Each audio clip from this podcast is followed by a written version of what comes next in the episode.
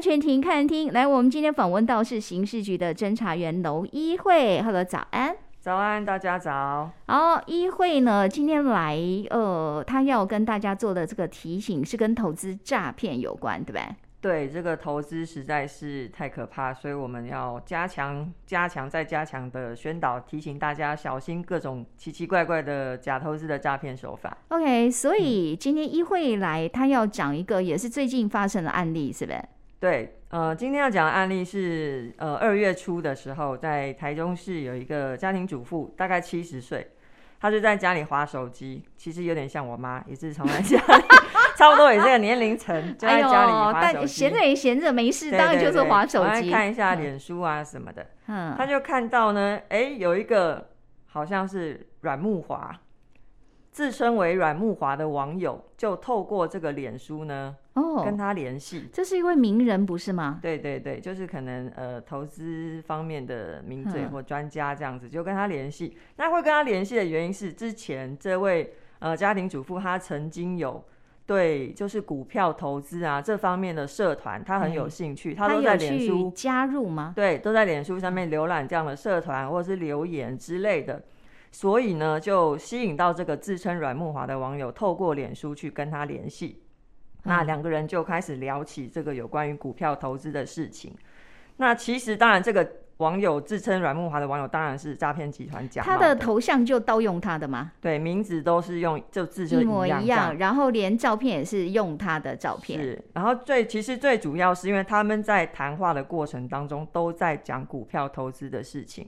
都是很正常，就像正常在聊股票一样，他会说，而、我自己，他会跟对方分享说他自己购买的所有哪些股票，那甚至是会呃问说，哎，可不可以给我一些投资上面的建议啊？事实上，对方也给他一些，应该感觉上是比较。专业的这种投资建议的这种感觉，哦、就营造出一种很专业，我真的是阮木华的这种感觉。他觉得他跟他交上朋友了，这样。对，而且对方呢，对他也的生活状况啊都很关心，然后很关心他的一些股票的操作等等，帮忙分析说怎么样操作可以更好。所以让我们的这个被害民众呢，他是完全相信对方就是真正的财经专家阮木华。我我请问一下，花了多久时间？嗯、没有很久时间呢、欸。嘿嘿，对，没有很久时间，短短的时间就可以取得他的信任了。对，因为就可能就是常常聊吧，而且对方可能真的就是讲了头头是道这样子，就会相信对方是这么这么闲哈，这么有名的人这么闲，还会主动嗨这样子，对，然后还帮忙分析这样哈、啊，他就很相信。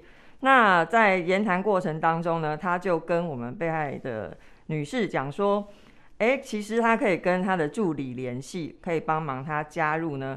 所谓的一个财务翻倍计划群组哦，陷阱出现了，来开始挖洞了哈。对，就是请他要邀请他加入群组。其实这边也有一个心理上面的一个点，我觉得他可能就是营造出一种好像把我们的被害人当成一种 VIP 那种感觉。哦，对，经过一番聊天，我们现在也很熟了。那我邀请你加入我们的这个投资的 VIP 群组，让我们的被害民众会觉得说，哎，真的是对方是。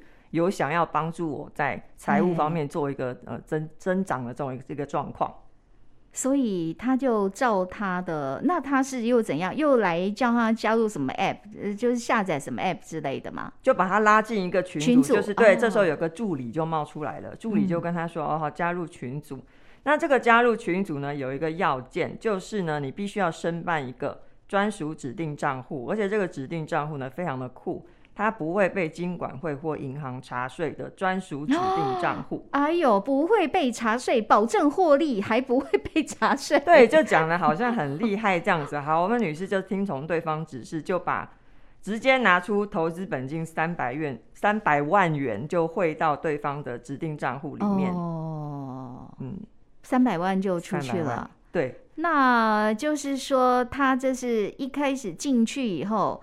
然后就一样嘛？开始秀他的一些什么投资利润给他看嘛？他这个钱进去之后呢，其实他在汇款的时候，其实我们在很多假投资的案例里面，比较不常有这种直接一笔大笔下去的，常常很多是一开始可能先小额投资，会先慢慢的引诱你嘛？对，先小额投资，哎，然后可能有营造一些好像获利的假象，然后说不定还会会少少少的钱给你。对对然后再吸引去投资大笔金额。那这个比较特别是，他直接一次就三百万。那这个民众他在去银行汇款的时候呢，其实这个助理就其实就诈骗集团也很坏，他就跟我们被害民众讲说，哎、嗯，如果这个银行行员有问起你、这个，一定会问，对，一定会问，有问起这个汇款的用途的话呢，你一定要说这笔钱是修缮房屋、修房子的费用，哦、否则的话呢，你可能会被怀疑有洗钱的嫌疑。哦，哎，我现在好像听到蛮多，他们都会教，就是你跟他讲说，我是在修缮房子，我要装潢。对，修缮，不然就是说哦，什么货款要缴货款，或者是呃要帮忙子女做什么什么样的投资之类的。然后这个其实这客服不止这样哦，他还有特别提醒，就是在对话记录里面有没有看到，他就有提醒我们被害民众说。呃，你在银行的时候一定不可以跟人家交谈，或是跟行员交谈，提到任何有关于投资、买卖股票等等的敏感词汇，否则的话呢，也可能会引起银行的风控或者是税务问题啊！天老爷啊，又用这样来恐吓，对，都是让民众觉得说，哎、欸，我是不是要谨慎一点，小心不要透露太多，嗯、就照对方的话术这样去讲。那其实这些都是要规避我们现在银行的有一个关怀提问的措施。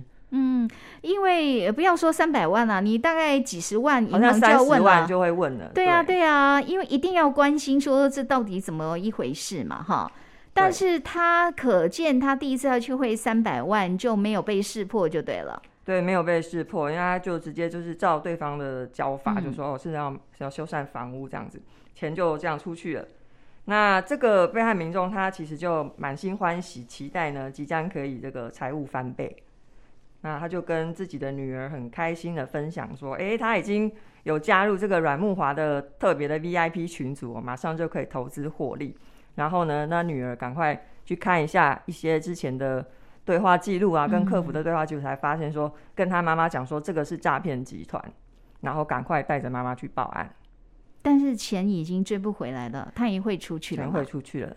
哦。嗯”三百万哈，可是他算是只是一次财损哦。对哦，那今天一会讲的这个案例有几个特点我们要注意。第一个，你说这位受害者七十岁吗？七十岁，对哦。现在很多长辈在家里没事，他就划手机哈。是，然后长辈又不像那个年轻人接受那么多资讯，所以他们也还有坦白讲哈，我闲闲没事，有人跟我嗨哈，嗯、长辈应该觉得蛮开心的吧哈。对，开始聊起来，更何况是、啊、哦哦电视上有看过的人哦，因为那个照片都是可以盗用嘛哈。对，所以在这个心理上，他基本上就是非常非常信任他了。是的。哦，OK，好。那其实不知道为什么我们经常在提醒这个假投资真诈骗哈，有一些逻辑，我们看似旁边的人觉得说啊，你就是红 pinky 啊，但是为什么当事人哦，这当局者迷呢哈？